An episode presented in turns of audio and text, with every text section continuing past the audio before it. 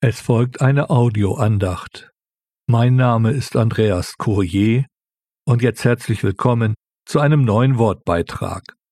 Das Thema der Andacht lautet Steine der Erinnerung. Steine der Erinnerung. Gleich vorweg muss ich ein eventuelles Missverständnis ausräumen. Nein, es folgt jetzt kein Wortbeitrag über Grabsteine. Es geht um ganz besondere Gedenksteine Dazu einige Verse aus dem Buch Josua, Kapitel 4. Doch zunächst eine kurze Hinführung zu den Versen.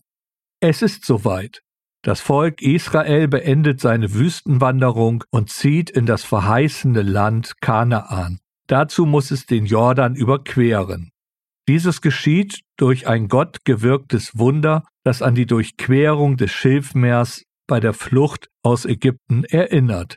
Gott gab klare Anweisungen, wie die Durchquerung zu geschehen hatte, wo genau die Priester mit der Lade des Bundes zu stehen hatten, und dass zwölf Männer, einer aus jedem Stamm, Steine aus dem Flussbett holen sollte und sie in das Lager bringen sollten. Und nun zu Gottes Wort, die Verse vier bis neun.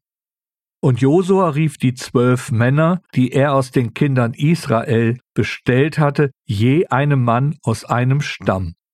Und Josua sprach zu ihnen, Geht hinüber vor die Lade des Herrn eures Gottes in die Mitte des Jordan und hebt euch jeder einen Stein auf seine Schulter nach der Zahl der Stämme der Kinder Israel, damit dies ein Zeichen unter euch sei, wenn eure Kinder künftig fragen und sprechen, was bedeuten euch diese Steine?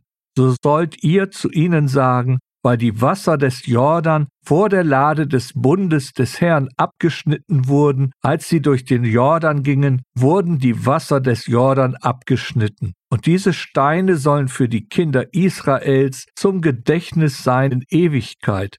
Und die Kinder Israel taten so, wie Josua geboten hatte und hoben zwölf Steine aus der Mitte des Jordan auf, so wie der Herr zu Josua geredet hatte, nach der Zahl der Stämme der Kinder Israel, und sie brachten sie mit sich in das Nachtlager hinüber und legten sie dort nieder. Und zwölf Steine richtete Josua auf in der Mitte des Jordan, an der Stelle, wo die Füße der Priester gestanden hatten, die die Lade des Bundes trugen, und sie sind dort bis auf diesen Tag. Hier haben wir also die Steine der Erinnerung. Doch was hat diese uralte Geschichte uns heute noch zu sagen? Zunächst, wer ganz eindeutig auf Gottes Anweisungen hört, darf erleben, dass Wege dort geschaffen werden, wo sie unmöglich erscheinen. Das Hören auf Gottes Wort braucht Vertrauen in das Handeln Gottes. Dann sind da die zwölf Steine, die aus dem Flussbett geholt wurden. Sie sollten als Erinnerung für das Volk Israel dienen, damit sie dieses großartige Ereignis nicht vergessen und sie dann auch in der Lage sind, ihre Kinder zu unterweisen. Das Heraufholen der zwölf Steine und auch der Ort, wo sie dann aufgestellt wurden, geschah auf die Anweisungen Gottes. Die zwölf Steine, die Josua im Flussbett aufgerichtet hat, geschah durch seine eigene Initiative und es war sein Wunsch, eine persönliche Erinnerung an Gottes Treue am Anfang der Eroberung Kanaans zu schaffen. Eine kurze Anmerkung. Die Zahl 12 steht in der Bibel unter anderem auch für die Herrschaft Gottes und ist zudem die spezielle Zahl Israels. Die zwölf Steine auf dem Land stehen in unserem Leben bildlich für das Handeln Gottes. Es sind Steine des Gedenkens an das Erlösungswerk des Herrn Jesus Christus. Gilgal, der Ort der Aufstellung der Gedenksteine, bedeutet übersetzt Abwälzung, weil Gott die Schande Ägyptens vom Volk Israel abgewälzt hat. Und so haben wir als Kinder Gottes auch einen Gedenkstein, denn durch Christus ist die Schande der Sünde von uns abgewälzt worden. Wir dürfen uns immer wieder durch das Kreuz unserem Gedenkstein erinnern lassen, zudem dürfen wir es auch unseren Kindern immer wieder weiter erzählen. Und die zwölf Steine im Wasser stehen für unser Handeln, für die Werke, die wir für Gott tun.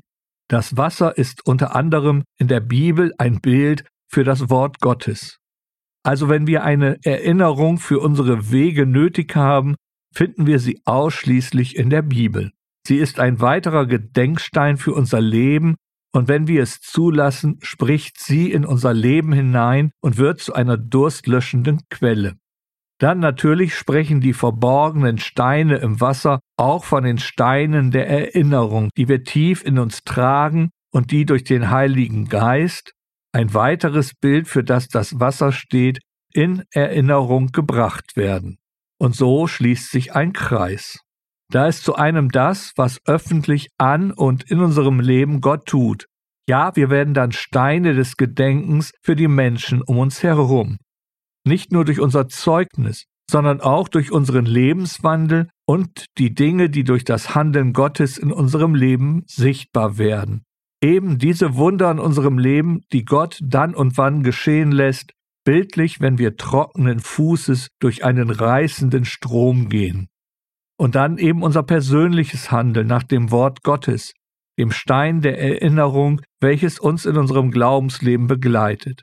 Dabei wollen wir auch nicht das Wirken des Heiligen Geistes vergessen, der uns an unsere ganz persönlichen Steine der Erinnerung erinnert.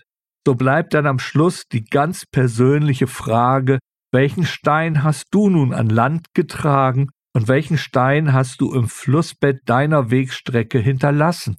Mit anderen Worten, bist du auch ein Gedenkstein für deine Nächsten und orientierst du dich dabei an deine Steine der Erinnerung aus dem Wort Gottes?